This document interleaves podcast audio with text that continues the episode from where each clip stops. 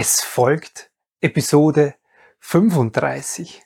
Heute geht es um deine vielleicht behütete Kindheit und warum es vielleicht trotzdem für dich wichtig sein kann und ist, mit deinem inneren Kind in Kontakt zu kommen. Herzlich willkommen und grüß dich beim Podcast Heile dein inneres Kind. Ich bin dein Gastgeber Stefan Peck und ich unterstütze dich auf deinem Weg mit deinem inneren Kind. Hallo, Servus und herzlich willkommen zu dieser neuen Folge.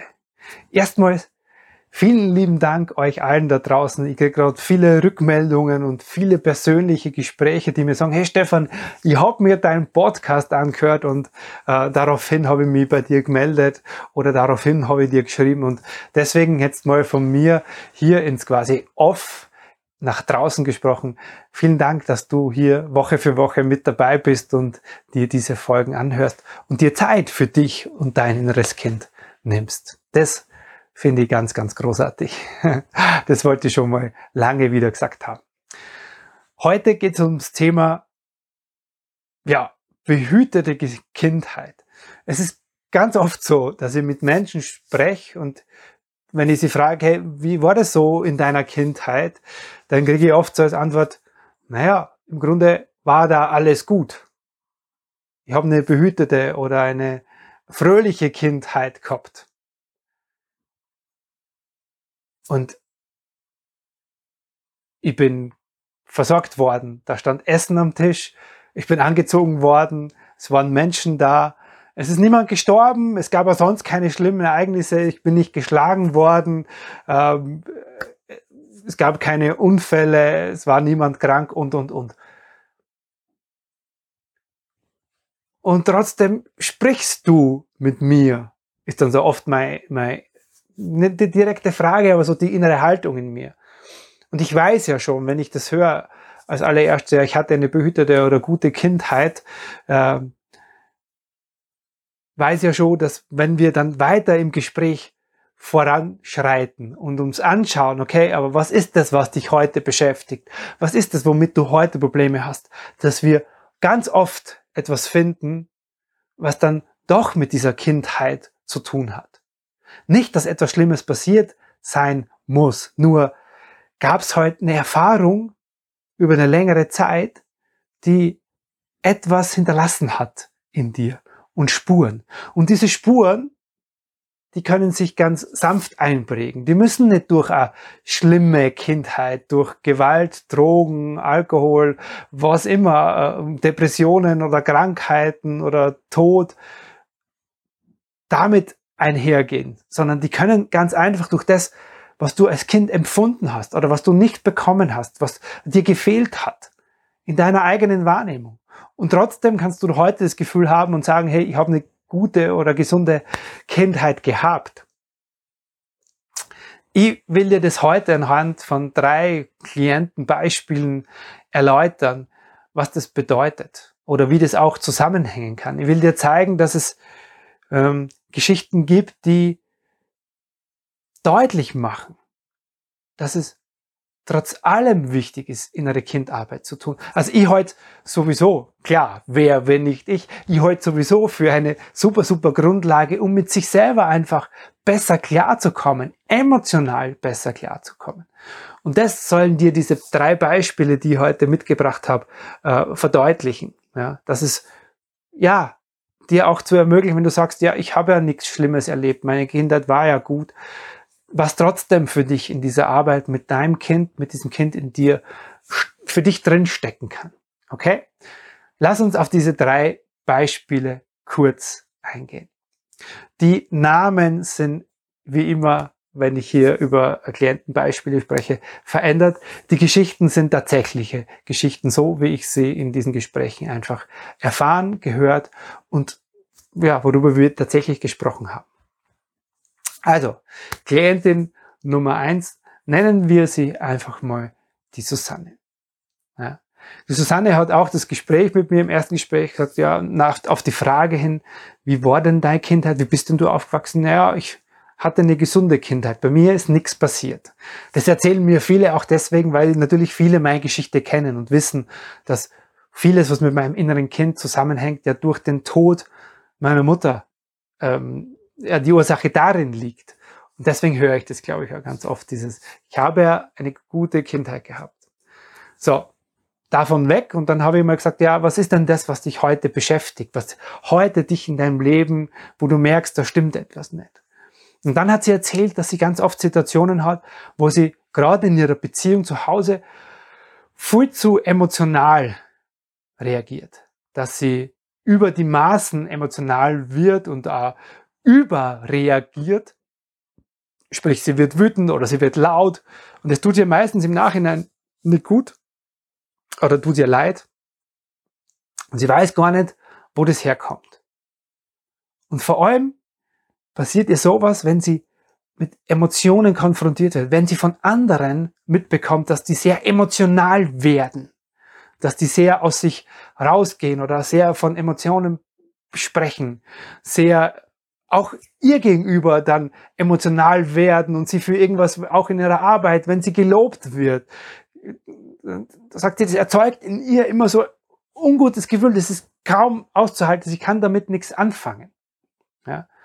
Sie hat auch davon gesprochen, dass sie in ihrem Job ganz, also dass sie da gut ist und dass sie gelobt wird von, von ihrem Vorgesetzten, von ihrem Chef und dass es aber einfach noch etwas bräuchte, wo sie selber sich hinstellt und quasi Gutes erzählt. Also du Gutes und erzähl davon. Nur dieses Teil, diesen Teil darüber zu erzählen, das fällt ihr ganz schwer, weil sie da diese Emotion über dieses Positive zu sprechen, das, das fehlt ihr irgendwie. Und dann haben wir geschaut, okay, was, was hat das wirklich mit ihrer Kindheit zu tun? Und dann hat sie erzählt, dass sie in einer guten Familie aufgewachsen ist. Sie war Einzelkind und im Beisatz, sie war also ist in der DDR aufgewachsen und sie war von klein auf, also von mit einem Jahr auf, von in Kindergrippe, Kindergarten und und und, immer quasi ganz ganz tags irgendwo versorgt und kam dann meist nach Hause und ihre Eltern kamen erst spät nach Hause, weil beide berufstätig waren und sie war sehr, sehr viel mit sich alleine. Sie hat sehr wenig äh, Bezug quasi tatsächlich gehabt zu den Eltern und selbst wenn sie äh, dann Zeit gab mit ihren Eltern, war das mehr so ein Nebeneinander. Ja? Und dann haben wir uns das angeschaut. Ja?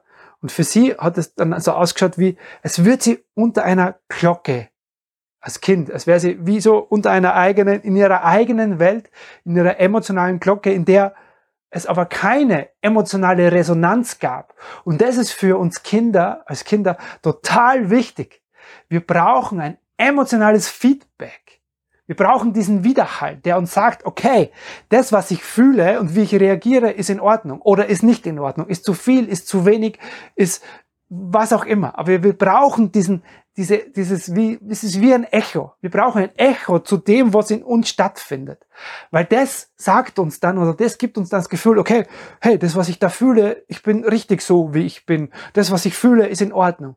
Und das lässt uns dann in uns etwas aufbauen. Das lässt uns an Selbstwert aufbauen, das lässt uns an Selbstliebe aufbauen, das lässt uns Selbstvertrauen aufbauen.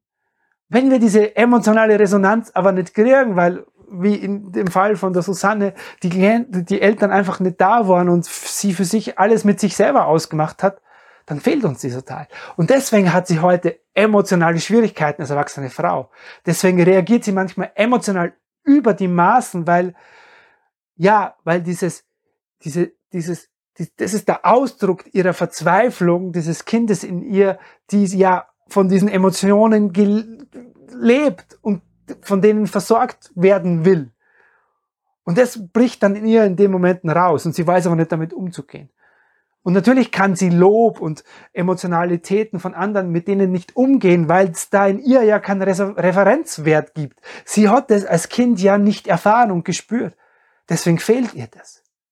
Und deswegen ist für sie, trotzdem sie an und für sich eine gute Beziehung mit ihren Eltern gehabt hat und da nichts Schlimmes passiert ist, trotzdem ist es essentiell und super, super, super wertvoll für sie, in diese Arbeit mit ihrem Kind zu gehen, weil sich sie dadurch lernt, ihr selbst diese Resonanz zu geben, diesem Kind in ihr, die da steht mit großen Augen und sagt, ja, wo ist denn jemand, der mir dieses Gefühl gibt, der mir diese Rückmeldung gibt? Und das steckt für sie drin. Indem sie ihrem Kind diese Resonanz gibt, sich diese emotionale Welt zu erschließen und damit selber mit Emotionen besser umgehen zu können, sich selber loben zu können, äh, äh, das, was ihr Chef gesagt hat, in ihrer Arbeitswelt auszudrücken, dass sie Dinge auch gut macht und mit positiven Emotionen auch was anfangen kann. Okay, das mal zu dem einen Beispiel. Beispiel zwei Nennen wir ihn Klaus. Der Klaus hat mir auch erzählt, er ist in einer gesunden Familie aufgewachsen ähm, mit seinen Geschwistern. Sie waren eigentlich, äh, er empfindet sich und seine Herkunftsfamilie als Familienverbund, in dem alles intakt ist. So. Ganz in Beisatz, als wir dann weiter darüber gesprochen hat, hat er mir erzählt, was heute in seinem Leben ihm Schwierigkeiten bereitet. Er hat dann davon erzählt, dass er vor allem in Konflikten mit seiner, mit seiner Frau immer wieder in diesen Rückzug geht, dass er das, diese, diese Konflikte nicht aushält, dass er dann irgendwas mit sich selber ausmacht und dass er sowieso prinzipiell immer dazu neigt, jeden Konflikt zu vermeiden. Und dann hat er so weiter erzählt von seiner Kindheit und hat so im Nebensatz erwähnt, ja, meine Mutter hatte auch Asthma. Und dann habe ich mal so nachgefragt, wie das war mit der Krankheit seiner Mutter. Und im Erzählen ist ihm dann aufgefallen, ja, okay, stimmt, das war eigentlich immer schon Thema bei meiner Mama. Und ich habe ganz oft irgendwie Sorge um sie gehabt. Es gab auch Momente, hat er dann erzählt, ist ihm eingefallen, die hat er schon vergessen, wo es wirklich, ja, wo er halt dabei war, wo halt diese Atemnot da war. Das heißt, er hat als Kind diese Angst oder dieses Gefühl mitbekommen, wow, da passiert etwas, mit dem kann ich nicht umgehen und ich muss schauen, dass hier nichts passiert. So, und dieses, ich muss schauen, dass hier nichts passiert, das lebt heute noch in ihm. Das heißt, in ihm gibt es dieses ängstliche Kind, das Angst hat, hier passiert etwas, hier passiert was Schlimmes. Ja, und diese Angst um die eigene Mutter, das passiert bei ihm in jedem Konflikt. Das heißt, diese, diese Momente kommen dann hoch und deswegen vermeidet er schon jeden Konflikt heute. Deswegen fällt ihm das so schwer und deswegen muss er sich dann, wenn dieser Konflikt passiert, wirklich zurückziehen, weil in ihm einfach alles auf Alarm ist. Ja, und er mit der Emotionalität oder mit den Emotionen, die dadurch hochkommen, nicht umgehen kann. Das heißt, worum es für ihn, diese inneren Kindarbeit geht und in dem Kontakt mit dem Kind, um ihn geht es darum, ja, diesem Kleinen zu lernen, hey, dass, dass das sicher ist dass hier nichts passiert. Dass er auch nicht dafür verantwortlich oder zuständig ist. Und in dem Moment, wo er das macht, kann er als erwachsener Mann auch einen Konflikt aushalten. Weil das ist ja auch wichtig. Wir müssen ja auch, wir, wir, wir haben in unseren Beziehungen Konflikte und Auseinandersetzungen. Nur wenn da jetzt mal so eine emotionale Not auftaucht aus diesem Kind, dann wird es schwierig. Aber als erwachsener Mann kann er dann lernen, und das ist der, der zweite Teil, der innere Kindarbeit immer beinhaltet, neben dem sein Kind da emotional rauszunehmen, den Kleinen, geht es auch für ihn darum, dann zu lernen, okay, wie gehe ich denn in den Konflikten um? Wie mache ich das denn mit mir in dem Moment? Wie kümmere ich mich um meine Emotion, die ja immer noch da sein wird? Und wie kann ich dann mich wieder quasi zurückholen, um als erwachsener Mann in dem Gespräch und in dem Konflikt zu bleiben? Und nicht davon zu gehen. Weil das natürlich für seine Partnerin oder für die Beziehung schlimm ist, wenn man keine Konflikte austragen kann oder sie nicht gelöst werden können. Genau. Das war das Beispiel vom Klaus. Beispiel Nummer drei nennen wir sie Theresa. Die Theresa, auch sie hat mir erstmal erzählt, bei ihnen war soweit das Familiengefüge Kontakt. Sie hat noch einen älteren Bruder und sie ist mit ihren beiden Eltern zu Hause in Mitteldeutschland aufgewachsen. Dann hat sie mir Geschichte erzählt, dass sie in der Schule sehr, sehr oft ähm, ja, mit Mobbing zu tun hatte. Also zu Hause war alles okay mit Mobbing. Und für sie ist heute ein ganz großes Problem, dass sie merkt, dass sie etwas anderes lebt in ihrer Beziehung, wie das, was sie leben will. Es ist bei ihr ganz oft das Bild da, dass sie, ja, alles immer gibt und macht für die anderen. Und sich selber dabei vergisst. Und das wollte sie auf keinen Fall, weil, und dann sind wir darauf eingegangen, wie das bei ihnen zu Hause war, weil sie hat zu Hause eine Mama erlebt, die sich ständig in dieser Mutterrolle aufgeopfert hat. Sie hat sich ständig zurückgenommen, selber ihr Mutter, und sich für alle, für die Kinder, für die Familie, für ihren Mann, für alles immer aufgeopfert und hat das als selbstverständlich aus ihr so rausgemacht. Aber es ging ihr nie gut damit, ihrer Mutter. Und das hat sie als Mädchen beobachtet. Und was hat ihr System gemacht? Ihr System hat dann gesagt, als Kind, naja, weil wir haben ja als Kinder keine Wahl. Also sie hat als Kind auch keine Wahl. Sie hat es bei ihrer Mutter beobachtet und gesagt, okay, dann ist es wohl richtig so zu machen. Das heißt, ich nehme mich zurück, ich opfer mich aus. Und das erste Mal aufgeopfert, im Sinne, ich bin dann das Opfer, waren die Mobbing-Ereignisse in der Schule. Und heute, in ihrer, in ihrem Frausein, in ihrem Beziehung führen, merkt sie, sie opfert sich auch für ihre Partnerschaft, für alles andere. Für alle anderen kann sie sich aufopfern, aber es, sie findet nie die Zeit und den Raum für sich selber was zu tun. Es ist immer der Drang in ihr da, etwas für die anderen zu tun und zu leisten, so wie sie es bei ihrer Mama beobachtet hat. Auch da ist die intakte Familie oder die, gesunde Familie, in der sie aufgewachsen war, hat das, was sie beobachtet hat als Kind, sehr, sehr viel gemacht mit ihr. So, und worum geht's für sie in der, in der Arbeit mit ihrem Kind? Geht's darum, dieses Kind da rauszunehmen, zu sagen, hey, wir dürfen das anders machen, obwohl wir was anderes beobachtet haben, darfst du vollkommen deins entwickeln. Du darfst dir den Raum für dich nehmen. Und es ist legitim, legitim, das zu tun. Du darfst dich selbstbewusst und frei hinstellen und dein Ding machen. Und es ist nicht das oberste, die oberste Priorität, dich hinten anzustellen. Und das dem, diesem Kind zu vermitteln, macht dieses Kind einfach frei lässt es sich quasi frei entwickeln, frei fühlen und auch so den eigenen Selbstwert heben, der ja bisher ausgelagert war auf alle anderen, auf das, was man für die anderen tut. Und das ist so wichtig, diesem Kind zu vermitteln, weil dann beginnt für sie als Frau etwas zu wirken, nämlich sich freier zu fühlen und es so machen zu dürfen, wie es ihr entspricht und nicht das nachzuleben, was sie vorgelebt bekommen hat. Ich hoffe, dir haben diese Beispiele jetzt klar gemacht, dass es trotz intakter und gesunder Familie, in der du aufgewachsen bist, etwas gibt, was dich beeinflusst hat oder haben kann. Und dass es sehr wohl Sinn macht, dich mit diesem Kind in dir zu befassen, weil du dir dadurch einfach etwas erschließt.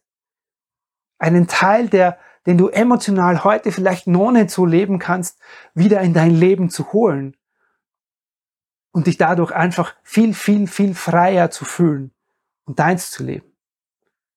Und das steckt immer drin, in dem Kontakt mit dem Kind in dir. Kümmerst dich um den emotionalen Teil und das heißt, der Erwachsene, die Erwachsene in dir, die kann dann plötzlich ganz anders agieren, viel freier, weil dieses quasi, diese früheren Einschränkungen, die durch deine Kindheit da sind, die dann einfach wegfallen.